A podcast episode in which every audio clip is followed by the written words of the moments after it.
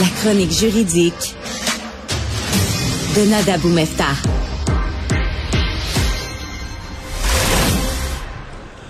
Bonjour Nada. Bonjour, monsieur. Alors, à Sainte-Marthe-sur-le-Lac, euh, un homme qui avait euh, tué sa mère est déclaré non criminellement responsable.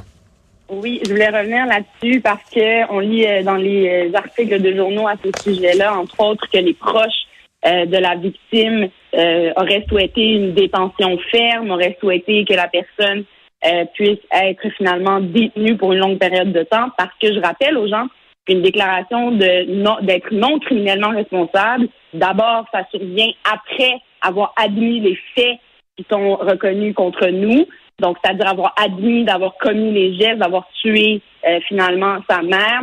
Tout ça est admis dans l'ensemble de cette déclaration-là et c'est fait en fin de processus d'un dossier judiciaire et ça a des conséquences dans la vie de la personne. Il ne va pas s'en sortir comme si de rien n'était ou suite à une simple évaluation psychologique, être remis en liberté. Loin de là, on tient compte de la gravité du geste et je rappelle qu'il sera détenu à l'Institut Pinel pour une durée indéterminée.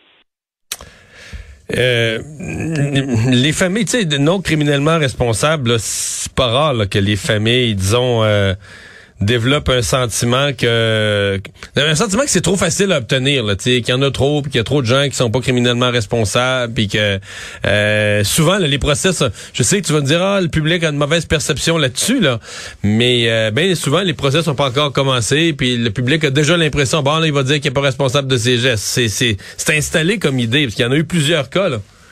Oui, c'est pour ça qu'on revient souvent là-dessus, où j'en parle dans mes chroniques juridiques, parce que même des proches, hein, Mario, euh, autour de moi, qui voient aller, qui connaissent un peu plus leur- leurs droits, par exemple, à chaque fois vont revenir avec ce type de commentaires-là. Ben oui, celui-là, il s'en sort encore, puis pourquoi pas un autre?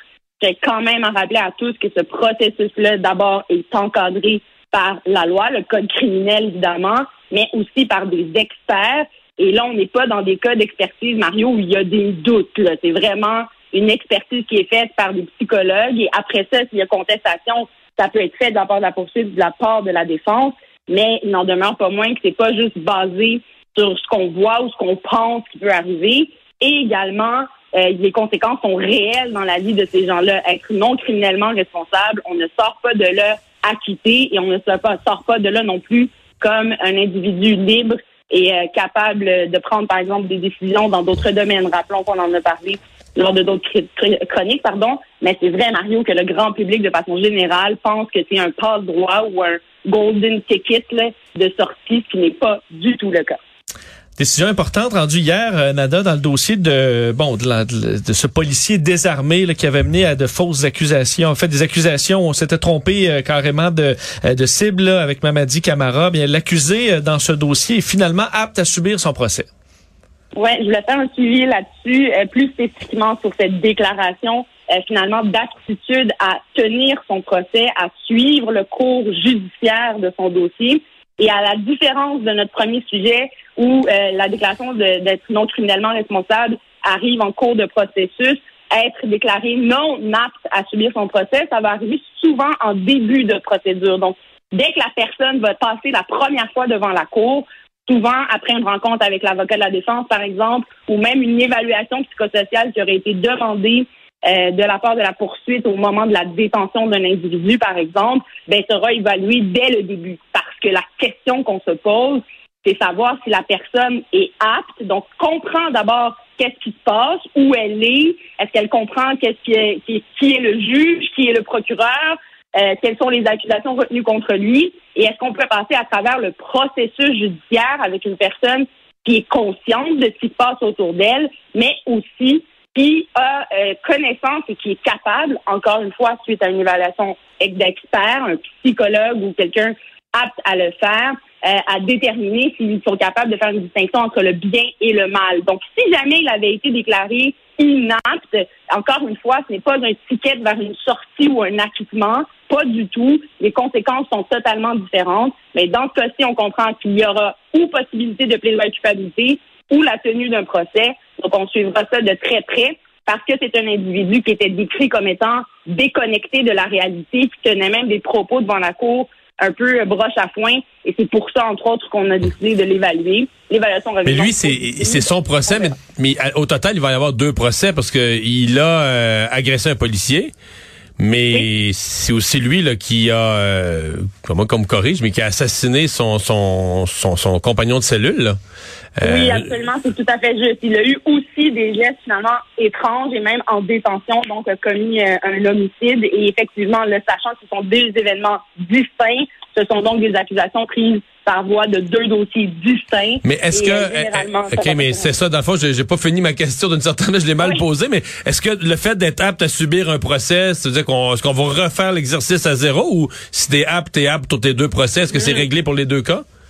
Ben, normalement, ça devrait être réglé pour les deux cas, parce qu'on parle quand même du même individu. Après ça, est-ce que la preuve sera versée dans le second dossier? Est-ce qu'il y aura Non, ça, c'est une autre affaire. Ben, on verra, c'est ça, comment ça va aller. Et encore, euh, une fois, je tiens à rappeler que ce sont des choses qui peuvent être contestées. Et on verra si, dans ce cas-ci, il n'y aura pas évaluation de, justement, la, la responsabilité criminelle, qui est une autre évaluation euh, psychologique de l'individu. Et les enfants ne pourront plus euh, participer au blocage. Euh, c'est ce que dit le, décret là, dans les, la, loi des mesures d'urgence adoptée par M. Trudeau.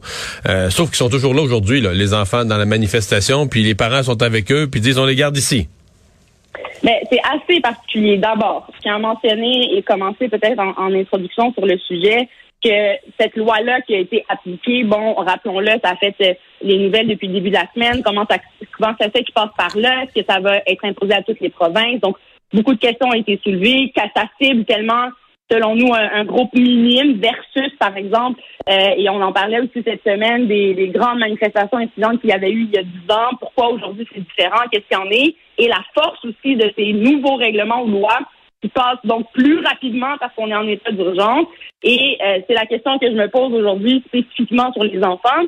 Sachez d'abord qu'il y a déjà des règlements en place, évidemment, pour protéger ces enfants-là. On comprend qu'ils n'ont pas pu les appliquer, les policiers n'ont pas pu aller les chercher. On applique euh, l'état d'urgence, on adopte un règlement mentionnant, entre autres, qu'ils ne peuvent pas manifester avec des enfants. Et là, on est toujours bloqué, il y a toujours de l'inaction. Donc là, je questionne vraiment là jusqu'à quel point on aurait pu agir avant même la création de cette euh, loi d'état d'urgence-là, et euh, surtout pour la protection des enfants. Maintenant, en réponse à, à qu'est-ce qui est différent d'il y a dix ans, c'est sûr qu'il y a tout un contexte social qui est différent et qui donne au gouvernement cette possibilité-là d'agir ou d'adopter des règlements plus rapidement. Évidemment, ce contexte, contexte social est celui de la COVID, de transmission, de problématiques également de blocage de route, euh, d'employabilité, etc. Donc, on voit que ça a un impact vraiment social qui peut être plus gros ou à tout le moins qui a été suffisamment justifié pour donner ce levier-là au gouvernement d'agir euh, par des lois et règlements supplémentaires. Mais là, euh, voyons comment les autorités pourront y avoir accès et j'espère sortir ces enfants-là de ces milieux-là pour qu'ils puissent euh, continuer, surtout en sachant qu'il y a possiblement des armes et des gens qui, qui peuvent être dangereux. Nada, merci beaucoup. Merci, messieurs.